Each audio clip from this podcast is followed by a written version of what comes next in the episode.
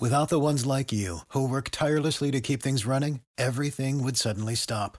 Hospitals, factories, schools, and power plants, they all depend on you. No matter the weather, emergency, or time of day, you're the ones who get it done. At Granger, we're here for you with professional grade industrial supplies. Count on real time product availability and fast delivery. Call clickgranger.com or just stop by. Granger for the ones who get it done.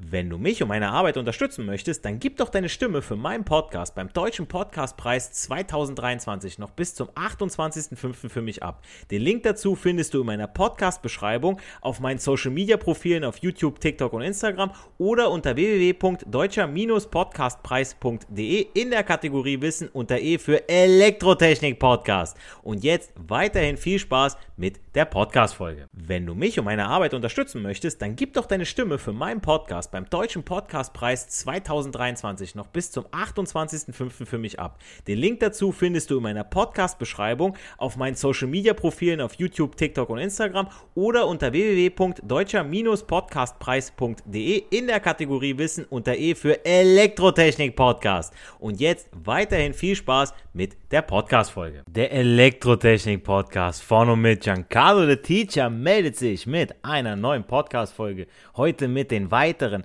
Fachfragen zu eurer Gesellenprüfung, sei es Teil 1 oder Teil 2. Diese Fragen können natürlich in beiden Teilen vorkommen und ich habe hier vor mir in Papierform ausgedruckt einmal den kompletten Fachfragenkatalog, der die Fragen enthält zu allen möglichen Inhalten zu eurer Abschlussprüfung, Teil 2, aber auch Teil 1, also zu der Brettmontage. Ähm, und ich möchte eigentlich direkt gleich mal einsteigen, weil äh, warum lange vorher labern? Und ähm, fangen wir einfach mal mit der ersten Frage an, die da lautet: Erläutern Sie die Einsatzgebiete von RCD und Leitungsschutzschalter. Und ich meine, jeder von euch, ihr habt die schon millionenfach verbaut. Wie, auf wie vielen Baustellen habt ihr die schon gesehen? Gesagt, jo, okay, da wo Personenschutz, da brauche ich ein RCD ist ganz klare Geschichte. Ähm, ihr müsst auch wissen, okay, das bedeutet Residual Current Difference äh, Device, beziehungsweise äh, Residual Current Device. So, also diese ne, der Differenzstrom, das, äh, ja, der für den Personenschutz gedacht ist und der LS-Schalter, der Leitungsschutzschalter, für eben den Leitungsschutz da ist, also der den einmal vor Überlast schützt und einmal vor Kurzschluss schützt. Das macht er einmal mit dem Bimetall und einmal mit dem Anker, ja, mit dieser Funkenlöschkammer, wenn ihr beim Lehrer aufgepasst habt und äh, er auch noch irgendwelche passenden Ansichtsmuster hatte, wo ihr mal reingucken konntet, dann äh, ja, ist das ganz gut nachvollziehbar. Also es ist wichtig, dass ihr, also der Prüfer möchte einfach von euch kapieren oder sehen, okay, ihr seid jetzt kurz davor, den Zettel zu erhalten, ja, ich will es mal so nennen, ja, ihr werdet zu Fachkräften, Elektrofachkräfte, ihr habt dann eine Verantwortung. Und da geht es nicht darum, dass ihr einfach nur aus einem Buch was vorlesen könnt oder was auswendig gelernt habt oder genau den Satz sagt, den der Meister euch immer wieder gesagt hat oder irgendwas nachplappert, aber gar keine Ahnung davon habt. Das ist wie, als ob ihr die fünf Sicherheitsregeln wie die zehn Gebote aufsagt, aber dann trotzdem irgendwie klaut oder ihr brecht oder ja, andere Götter neben Gott habt und so weiter. Ja, also ihr, ihr versteht, was ich meine, ja. Ähm, es geht nicht darum, die einfach nur runterzulabern, sondern zu verstehen, was dahinter steckt. Ja, äh, warum schalte ich frei? Warum äh, sichere ich gegen Wiedereinschalten? Warum prüfe ich dann trotzdem nochmal, ob Spannung vorhanden ist? Wann mache ich Erdenkurzschließen und das Abdecken benachbarter unter Spannung stehender Teile? Ja, und hier ist es ganz genauso. Ja, die wollen wissen, okay, RCD, die ist für den Personenschutz. Ja, wo brauche ich den denn? Ist das vorgesehen? Ist das gesetzlich? Nein, es ist nicht Gesetz. Es ist eine Vorgabe der VDE, ja, wenn irgend jetzt ein altes Gebäude, wie ich schon ganz oft erklärt habe, ähm, erweitert wird, dann muss eine RCD eingebaut werden. Ansonsten findet ihr noch viele, viele Gebäude, auch mit den Installationszonen. Auch früher wurde die Leitung einfach quer durchgezogen, ja, wenn man dann ein Bild aufgehängt hat. Vielleicht hatte man Glück, vielleicht hatte man Pech, hat man einen Jackpot und musste eine neue Leitung ziehen. Klassische Nullung, alles so Geschichten. Ähm, ich versuche jetzt wirklich nicht zu viele äh, auszuschweifen, aber wie gesagt, und beim LS-Schalter, da, wie gesagt, Leitungsschutz, ja, Überlassschutz, Kurzschlussschutz, dass ihr das ein bisschen erklärt, okay, was ist Überlass, was ist Kurzschluss? Kurzschluss ist eine äh, leitende Verbindung zwischen äh, Neutralleiter und äh, Außenleiter oder zwei Außenleitern ohne einen Widerstand dazwischen. So, und bei der Überlast, da haben wir jetzt, ich nehme mal das, das klassische Beispiel, eine Steckerleiste und äh, fünf Kühlschränke dran. Ja, da haben wir eine Parallelschaltung und dann erhöhen sich natürlich die äh, Stromentnahmen dieser Geräte und dementsprechend der Stromfluss. Das heißt, I in der Parallelschaltung ist ja I ist gleich I1 plus I2 plus I3 und je mehr Is dazukommen, umso mehr haben wir natürlich vom Gesamtstrom und dann haben wir natürlich auch der, der Gesamtwiderstand der Schaltung wird natürlich auch kleiner, weil der Gesamtwiderstand der Parallelschaltung ist kleiner als der kleinste Teilwiderstand. Und da braucht ihr dieses ganze Wissen, ja. Also das bläut man nicht einfach euch ein, um euch zu sagen, okay, da sind jetzt ein paar Widerstände in Reihe, auch da sind jetzt mal ein paar Stück parallel, dann habt ihr auf einmal eine gemischte Schaltung. Nee, da geht es darum, dass ihr das versteht, ja. Und deswegen, ähm, da ist genau das, der, der, praktische Anteil, ja, bei dieser Überlast, ja. Also wie gesagt, äh, wenn ihr da die Frage bekommt, erklären Sie die Einsatzgebiete von RCD und Leitungsschutzschalter. Jetzt wisst das einfach RCD Personenschutz, LS-Schalter, Leitungsschutz und dann seid ihr schon mal safe auf der einen Seite. Dann habt ihr schon mal zumindest so diese, diese Mindestpunktzahl, will ich jetzt mal sagen. Aber für 100 Prozent, da müsst ihr schon ein bisschen was auf dem, auf dem Kasten haben, da müsst ihr schon ein bisschen was auspacken, ja. Ähm, kommen wir zur nächsten Frage. Und da steht, erläutern Sie die Bedeutung und die Funktion der Prüftaste bei der RCD. Und was wir ja hoffentlich alle wissen, ich habe auch in meiner extra Podcast-Folge zu den RCD darüber gesprochen, auch in meinem Kurzvideo auf TikTok, Instagram und YouTube habe ich das ja auch mal kurz gezeigt, ja. Ähm, da hatte ich eine RCD in der Hand, wo man reingucken konnte. Und äh, RCDs müssen regelmäßig auf einwandfreie Funktion durch Betätigen der Prüftaste geprüft werden. Denn dadurch wird ja die mechanische Funktion der Fehlerstromschutzeinrichtung gewährleistet. Also es geht hier darum, ob das Gerät klemmt oder nicht. Damit wird jetzt nicht geprüft, ob er auch im Fehlerfall auslöst, sondern es geht hier um die Mechanik. Ähm, die Prüffrist für die Funktionsprüfung des RCDs mittels Prüftaste hängt dabei von der Art der Anlage ab. Äh, in nicht stationären Anlagen muss die Funktionsprüfung der RCD häufiger durchgeführt werden als in stationären Anlagen. Die Prüffristen werden zum einen von den Herstellern empfohlen und zum anderen in der DGUV-Vorschrift gefordert. Da könnt ihr gerne mal nachschauen im Internet. Ähm, wenn man jetzt schaut, okay, äh, in stationären Anlagen äh, alle sechs Monate ist die Prüffrist, also bei euch zu Hause zum Beispiel, in nicht stationären Anlagen, das heißt zum Beispiel auch auf Baustelle, täglich. Ja, weil ihr seid da am Arbeiten, da muss das Teil funktionieren.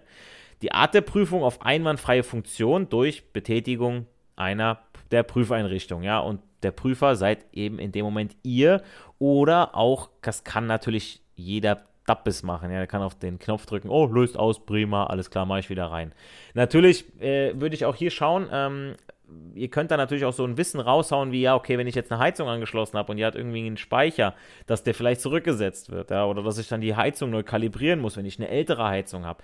Wenn ihr dem Prüfer das auch noch auf den Tisch haut, dann sage ich so, Kölle, da ist äh, Fachwissen vorhanden, der scheint sicher zu sein, der hat das schon mal gemacht und nicht so, äh, ja, man muss die Taste drücken und er hilft den Leuten und das braucht man nicht. So, dann, dann dann stecken die in euch rein, aber ohne Spucke, ja. Und dann haben die nämlich was, okay, jo, drücke ich den und was passiert denn dann? Ja, okay, jetzt löst er aber nicht aus, obwohl ich die Prüftaste gedrückt habe. Da können richtig dumme Fragen dann danach kommen. Deswegen schaut, dass ihr wirklich sicher in dem seid, was ihr habt.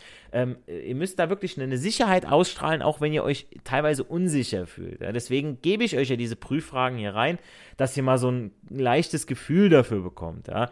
Die nächste Frage, ja? erläutern Sie, inwieweit man LS-Schalter durch Schmelzsicherungen ersetzen kann. Und was wir ja wissen, ist, Schmelzsicherungen und LS-Schalter können auch kombiniert werden. Der Vorteil vom LS ist einfach, man hat sowohl einen thermischen Auslöser bei Überströmen als auch einen magnetischen Auslöser für Kurzschlüsse. Bei der Schmelzsicherung, das schmilzt einfach durch bei einem zu hohen Strom, sei es Kurzschluss oder Überlast. Ähm, beim LS kann man konkrete Abschaltzeiten einplanen für verschiedene Stromkreise, also TN-System, TT-System. Äh, dazu kommen die unterschiedlichen Schaltcharakteristika. So kann man äh, welche nehmen, die hohe Einschaltströme wegstecken, ohne auszulösen, also Motoranlauf zum Beispiel. Bei einer Schmelzsicherung kann es euch mal passieren, dass die kaputt gehen. Ne? Also beim LS-Schalter, den kann ich ja wieder einschalten. Auch wieder so ein Vorteil. Aber ihr hört raus, es sind mehrere Vorteile. Und wenn ihr die alle raushaut, ja, wenn, ihr, wenn ihr so geil seid, dann äh, sagt der Prüfer gar nichts. Ja? Und je nach Schmelzsicherung kann die Bemessungsstromstärke dauerhaft geführt werden, was je nach Einsatzzweck billiger ist als ein LS-Schalter. Das macht zum Beispiel wieder den Vorteil von der Schmelzsicherung. Wenn ihr sowas auch raushaut, ja, dann äh, wirklich, also im Grunde kommt es auf den Einsatz an, ja. Was möchte der Kunde? Was empfiehlt ihr ihm und was sagt, okay, so ein Wald- und Wiesen äh, Erz, äh, LS, der kostet nichts, ein B16er, B10er, äh, ja, kriegst du günstiger wie die und die Schmelzsicherung und äh, damit bist du safe, aber meistens ja nur noch LS. Also das mit den Schmelzsicherungen, wie gesagt, je nach Schmelzsicherung kann die Bemessungsstromstärke dauerhaft geführt werden, was je nach Einsatzzweck billiger ist als ein LS, aber äh, ja, wie gesagt, da habt ihr jetzt schon mal wieder ein bisschen was mit den Auslösecharakteristika und und und. Ähm, die nächste Frage. Beraten Sie einen Kunden, der unter einem Taster einer bestehenden Stromstoßschaltung eine Steckdose montiert haben möchte?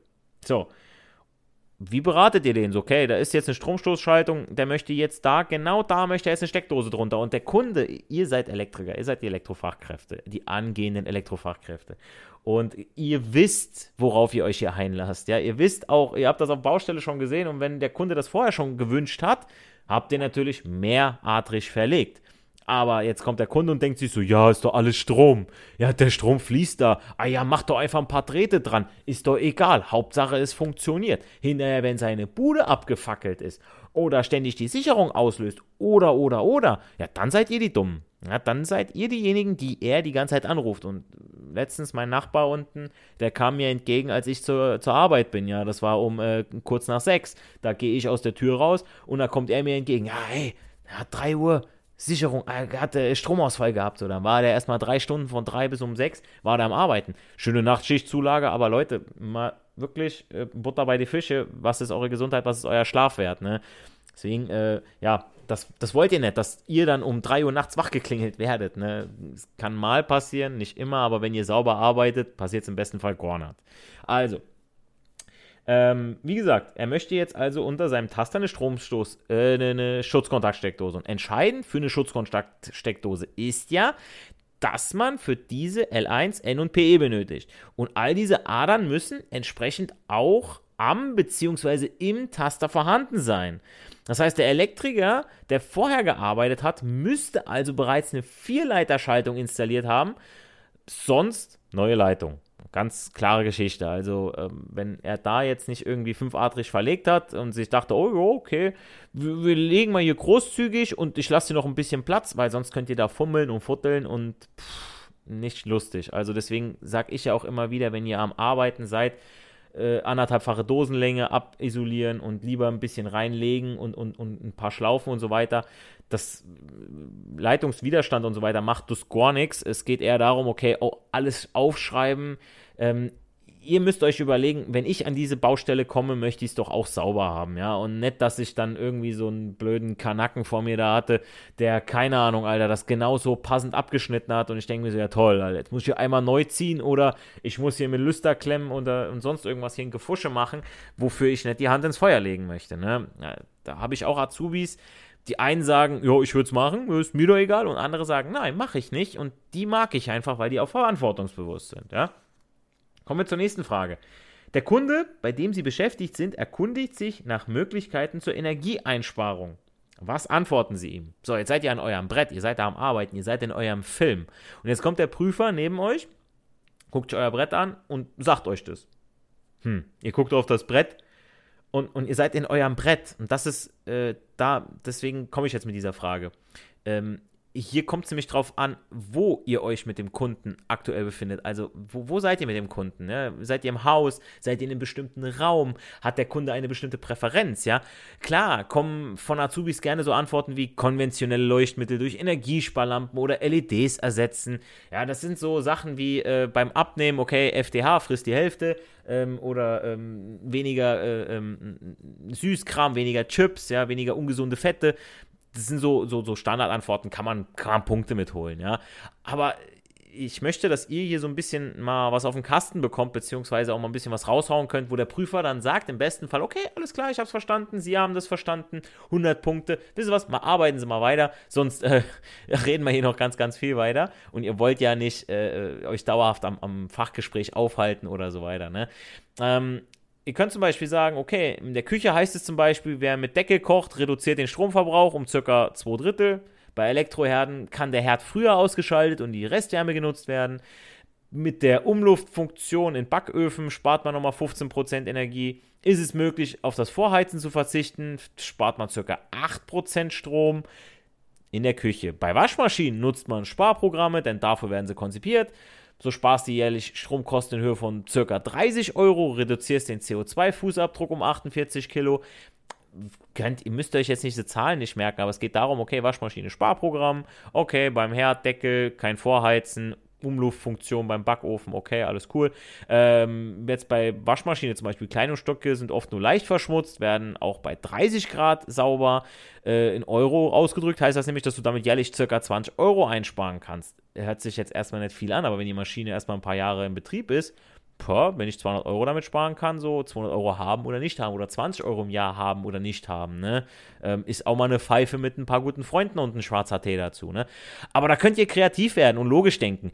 Wer sich mit den Themen Energie und Ökonomie beschäftigt, hier und da Artikel liest und regelmäßig meinen Podcast hört, der wird bei dieser Frage nicht ins Schwitzen kommen. Ganz klare Sache, ne. Äh, es geht nicht darum nur eine, sondern um grundsätzliche Möglichkeiten der Energieeinsparung und äh, darauf sollt ihr dann eingehen wie gesagt, von Beleuchtung über die technische Realisierung von äh, Standby-Verlusten vielleicht auch zu minimieren. Geht dabei auf die Bedürfnisse des, des, Kunden ein. Ja? Schaut, okay, ihr habt jetzt eine Anlage, ihr habt jetzt einen Motor, ähm, der könnte für Kurzzeitbetrieb sein, ihr habt aber jetzt einen Dauerbetrieb, kommt meistens nicht vor, aber jetzt mal per se, ja, dann könnt ihr auch sowas raushauen. Ja? Ähm, kommen wir mal zur nächsten Frage. Und zwar ist das die Frage, warum haben Sie bei der Brettmontage keine Stegleitung verwendet? Und jetzt kommen die meisten Azubis so schon ins Schwitzen, weil äh, wenn sie noch nie eine Stegleitung benutzt haben, denken sie sich, buh, ja, hätte ich auch machen können. Und dann kommt durchgefallen, ja. Ich mache jetzt mal eine kurze Werbeunterbrechung und dann gibt es die Antwort, die ihr da bringen solltet bei den Stegleitungen. Also, auf der Holzbrettmontage haben wir in der Regel eine Verlegung auf Putz. Stegleitungen sind aber nur für die Verlegung im Putz oder unter Putz zulässig. Dementsprechend habt ihr hier keine Stegleitung zu verwenden. Und dann ist der Prüfer schon vollstens mit euch zufrieden und sagt, jawohl, alles klar, Dankeschön, hauste. So, dann kommt zum Beispiel die nächste Frage. Erläutern Sie, welche Bedeutung die Farbe der CEE-Steckdose hat.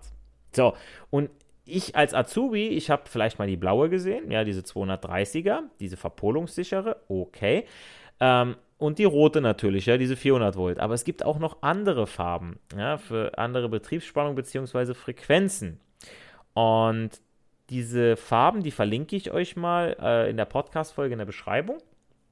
Aber nach DIN VDE, äh, nach VDE 0100, Paragraph 6n gestellte Forderung, ähm, dass ein Stecker nicht in eine Dose für eine höhere Spannung eingeführt werden kann, wird durch bestimmte Stellungen des Steckeinsatzes im Gehäuse erreicht. Diese Stellungen sind je nach Spannung, Stromart und Frequenz verschieden. Und dazu mal kurz ein paar Zeilen aus Tabellen, die ich von einer nützlichen Website habe, die ich euch wie gesagt verlinkt habe. Die Website mit den entsprechenden Tabellen in der Podcast-Beschreibung und unter meinem dazugehörigen Video auf YouTube, TikTok und Instagram verlinkt. Das heißt, schaut da unbedingt mal in das Video rein. Ähm, ich lese einfach mal so ein paar Zeilen davon vor. Also es gibt zum Beispiel auch weiße CEE-Dosen und die sind dann nur für Kleinspannung 40, 50 Volt oder auch noch niedriger sind violette 20 bis 25 Volt. Habe ich ehrlicherweise noch gar nicht in der Hand gehabt. Ähm, wie gesagt, ich habe eher so diese 230 Volt, die blauen in der Hand gehabt. Äh, die habt ihr bestimmt wahrscheinlich auch schon gesehen. Oder halt die 400 Volt, die roten, wo dann eben das Näschen unten ist, ähm, wo dann der PE auch unten ist, da wo die Nase ist, ähm, auf 6 Uhr. Äh, bei den blauen ist es dann so, der ist ja natürlich der Vorteil von den blauen CEE-Dosen. Ihr könnt nicht irgendwie drehen. Das heißt, da wo L ist, ist auch L und nicht, dass ihr L und N vertauscht. Ja, das ist ja immer wieder diese Sache, wenn man auch mal gerne misst, dass man dann beim Multimeter dann Minus hat. Ähm, wenn man zum Beispiel über äh, 500 Hertz eine Dose hat, eine CE-Dose, dann hat man eine grüne CE-Dose. Hat man zum Beispiel Spannung von 500 bis 690 Volt, hat man eine schwarze CE-Dose. Wie gesagt, vielleicht habt ihr sie schon gesehen.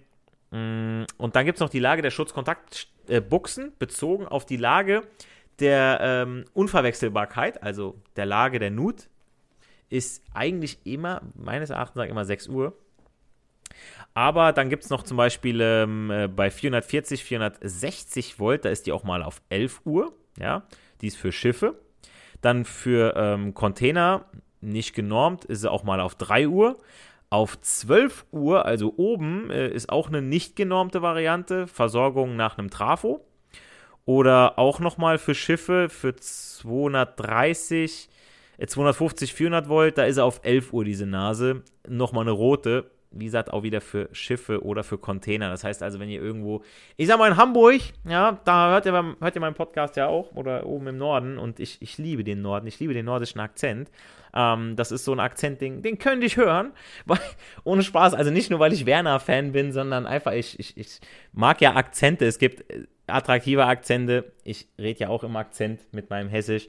Und äh, es gibt halt Akzente, die sind halt nicht so geil, aber der, der nordische, der gehört dazu, die mag ich einfach. Ja, die aus dem Norden. Äh, ich habe auch einen guten Freund im Norden, ähm, äh, tatsächlich auf der Insel Norden. Und äh, der ist dann immer wieder auf den Inseln unterwegs, oben, Rügen und, und so weiter. Ähm, wie gesagt, äh, das ist immer ganz schön, denen zuzuhören und sich mit denen zu unterhalten. Kommen wir zu den letzten drei Fragen für diese Podcast-Folge. Ähm, ein Kunde möchte unter einem Taster einer bestehenden Treppenhaus-Zeitschaltung eine Steckdose montiert haben. Was raten Sie ihm? Und auch hier wieder der Fall, es ist die, dieselbe Frage in grün. Ja, für die Steckdose benötigt man L1 NPE. Alle diese Leitungen müssen an Schalter vorhanden sein. Bei Dreileiterschaltung ist dies nicht möglich. Es müsste eine Vierleiterschaltung installiert werden oder installiert sein, sonst neue Leitung verlegen. Also die Fragen wiederholen sich hier und da mal, nur dass ihr das mal im anderen Wortlaut gehört habt. Ja, also ähm, wie gesagt, könnt gerne zurückspulen, wenn ich dann sage, okay, zur nächsten Frage und dann die Fragen, äh, die Antwort dann dazu, die mögliche Antwort dazu es geht darum, ihr seid dann sicher, ja. Ich möchte euch das alles hier an die Hand geben, weil mir ist es wichtig, dass ihr als Fachleute, dass ihr besteht. Ich habe das vorhin erst mit meinem ersten Lehrjahr besprochen, ähm, dass die Sache ist, die ihr bekommt in der Ausbildung, bekommt ihr einen breiten, breiten, breiten Einblick in das, was alles geht, was man alles können kann äh, können sollte. Wie viel haben wir schon in der, in der Schule gelernt wie viel haben wir uns behalten, wie viel Prozent? In der Ausbildung natürlich solltet ihr euch die Basics behalten, und dann, wo es dann ins Fachliche reingeht, ihr habt mehr Bock auf Programmieren, weniger auf Installationsschaltung, okay, dann macht ihr da mehr und macht da nur das Nötigste, weil hinterher da, wo ihr im Betrieb eingesetzt werdet, ihr werdet spezialisiert und dann werdet ihr da eingesetzt und dann seid ihr da auch glücklich, hoffe ich zumindest, ja. Dann macht ihr da vielleicht einen Techniker in Automatisierungs- und Prozessleittechnik, in Energie und äh, äh, oder in, erneuerbare Energien, dann ist euer Fachgebiet wieder ein anderes, ja. Mir ist wichtig aber, dass ihr hier in der Prüfung nicht stolpert über solche blöden Fragen von, von Prüfern, die, es gibt Prüfer, die sind wirklich Penner, ja, also da sagt man wirklich, Alter, was ist los mit dir? So, warum willst du den jetzt durchfallen lassen? So, klar sehe ich auch irgendwo, wenn Azubi hier sich gerade so durchgemogelt hat, so, äh, ob ich dem jetzt hier bestehen lasse, der sollte besser durchfallen, der, der hat es noch nicht kapiert, so, der hat es noch nicht Klick gemacht. Aber da sollte schon alleine schon der Betrieb früh genug eingeschaltet haben, so, okay, Junge das, oder Mädel, das ist der falsche Beruf für dich. Oder auch die Lehrer, wir können aber leider immer nur Empfehlungen aussprechen wie gesagt, äh, das sieht aber dann der Prüfer. Also, wenn ihr wirklich fachkundig seid und für euch ist es, dann sollt ihr nicht über diese Fragen stolpern. Kommen wir zu den letzten zwei Fragen. Mit welcher Spannung wird eine Klingelschaltung betrieben und warum? Und eine Klingelschaltung kennen wir von zu Hause, ja, wird zum Beispiel mit 8 Volt, 12 Volt Schutzkleinspannung betrieben. Wichtig ist vor allem die Schutzklasse 3, Schutz durch Schutzkleinspannung, bei der Umax, also die maximale Spannung, kleiner 24 Volt AC beträgt. Das ist hier so die Musterantwort, auch laut äh, Fragenkatalog. Und äh, ja, mehr müsst ihr dann nicht machen. Also wenn ihr das raushaut und sagt, okay, äh, vielleicht erzählt er noch eine Geschichte dazu. Ich finde das immer ganz witzig, wenn ein nochmal sagt, ah, ich habe das auf einer Baustelle erlebt, so, ja, oder da hat der, der Kunde hat da mal dran rumgespielt, so, ich würde das nochmal ein bisschen anders verpacken oder so, dass halt nur Elektriker dran können mit irgendeiner speziellen Schraube. Ah, aber wie gesagt, äh, das ist euch dann überlassen. Hauptsache, ihr bringt genau das, was ich gerade gesagt habe. Ähm, letzte Frage für heute. Welche Anforderungen werden an den Transformator bei einer Klingelanlage gestellt? Und da verlangen die auch von euch eine Begründung. Also, Klingeltrafos müssen kurzschlussfest sein. Ganz klare Geschichte, ja. Also, ne, warum sollte eigentlich allen klar sein? Die Leerlaufspannung auf der Sekundärseite darf 32 Volt nicht übersteigen. Ja, Schutzkleinspannung wegen Schutzklasse 3, damit wir alle safe sind, weil hier und da mal der Kunde gerne dran rumspielt. Die Ausgangsklemmen müssen zugänglich sein, ohne dass die Eingangsklemmen freigelegt werden müssen hat natürlich auch wieder was mit dieser Leerlaufspannung auf der Sekundärseite zu tun, mit dieser Schutzkleinspannung, ähm, dass wir primär nicht drankommen, aber sekundär gut zugänglich haben, damit wir auch da sauber arbeiten können, damit wir auch mögliche Fehlersuche und, und, und. Ja, also, ähm, wie gesagt, der, der, Trafo muss schutzisoliert sein, Ausgangsspannung beispielsweise 6, 8 oder 12 Volt und dann seid ihr safe. Also, wenn ihr das bringt und da ein bisschen was zu den Klingeltrafos erzählen könnt, dann seid ihr auf der sicheren Seite. Ich hoffe, ich konnte euch mit diesen Fragen hier jetzt nochmal ein bisschen helfen. Ja, ich weiß ja, es ist äh, kurz vor Prüfungen für die einen, wo diese Folgen jetzt rauskommen. Ich möchte das jetzt auch nicht zu lang halten, dass ihr das mal schnell wegkehren könnt. Ähm, ich habe auch gesehen, viele hören meinen Channel auf äh, Spotify und so weiter, aber ihr habt das Ganze nicht abonniert und weniger geben nochmal Sterne. Leute, bewertet den Podcast wirklich mit 5 Sternen auf Nacken, ja, auch auf iTunes. Und äh, hinterlasst mir bei meinen äh, YouTube, äh, Insta und TikTok-Videos Kommentare, liked das Ganze, abonniert die Channels, damit ihr keine Videos mehr verpasst, damit es auch weiterhin heißen kann, denn das ist alles für euch hier, das mache ich wirklich für euch ohne Entgelt und so weiter. Ich mache das wirklich sehr, sehr gerne und möchte euch allen wirklich gerne auch helfen. Ähm, äh, das ist hier alles, ich sag mal, äh, auf Ehrenbasis, ja. Äh, wenn wir uns irgendwann mal sehen, so können wir, können wir gerne mal eine Pfeife teilen und uns darüber unterhalten oder über irgendwas anderes, Sport, Fitness, da bin ich auch immer ganz gerne dabei. Ähm, Damit es auch weiterhin heißen kann, Leute, nicht für die Schule, sondern für das Leben lernen wir. Wir hören uns in der nächsten Podcast-Folge, wo die nächsten Fragen aus dem Fragenkatalog hier von der Gesellenprüfung folgen werden, ja, mit Antwort. Also, da hören wir uns in der nächsten Podcast-Folge. Haut rein! You know how to book flights and hotels. All you're missing is a tool to plan the travel experiences you'll have once you arrive. That's why you need Viator. Book guided tours, activities, excursions, and more in one place to make your trip truly unforgettable. Viator has over 300,000 travel experiences to choose from. Everything from simple tours to extreme adventures and all the niche, interesting stuff in between. So you can plan something that everyone you're traveling with will enjoy. Real traveler reviews give the inside scoop from people who've already been on the experiences you're considering. So you can plan with confidence. Free cancellation helps you plan for the unexpected, and 24 7 customer support means you can travel worry free. Download the Viator app now and use code Viator10 for 10% off your first booking in the app. Find travel experiences for you. Do more with Viator. Wenn du mich und meine Arbeit unterstützen möchtest, dann gib doch deine Stimme für meinen Podcast beim Deutschen Podcastpreis 2023 noch bis zum 28.05. für mich ab. Den Link dazu findest du in meiner Podcast-Beschreibung auf meinen Social-Media-Profilen auf YouTube, TikTok und Instagram oder unter www.deutscher-podcastpreis.de in der Kategorie Wissen unter E für Elektrotechnik Podcast. Und jetzt weiterhin viel Spaß mit der Podcast-Folge. Sick of being upsold at gyms? My guy, you're currently a base member. For $90 more, I can upgrade you to our Shred membership. For 130 more, you'll be a Swole member. And for just $300 more, you'll reach Sweat Platinum. At Planet Fitness, you'll get energy without the upsell. Never pushy, always free fitness training and equipment for every workout. It's fitness that fits your budget. Join Planet Fitness for just $1 down and $10 a month. Cancel anytime. Deal ends Friday, May 10th. See Home Club for details. Wenn du mich und meine Arbeit unterstützen möchtest, dann gib doch deine Stimme für meinen Podcast beim Deutschen Podcastpreis 2023 noch bis zum 28.05. für mich ab. Den Link dazu findest du in meiner Podcast-Beschreibung auf meinen Social-Media-Profilen auf YouTube, TikTok und Instagram oder unter www.deutscher-podcastpreis.de in der Kategorie Wissen unter E für Elektrotechnik Podcast. Und jetzt weiterhin viel Spaß mit der Podcast-Folge.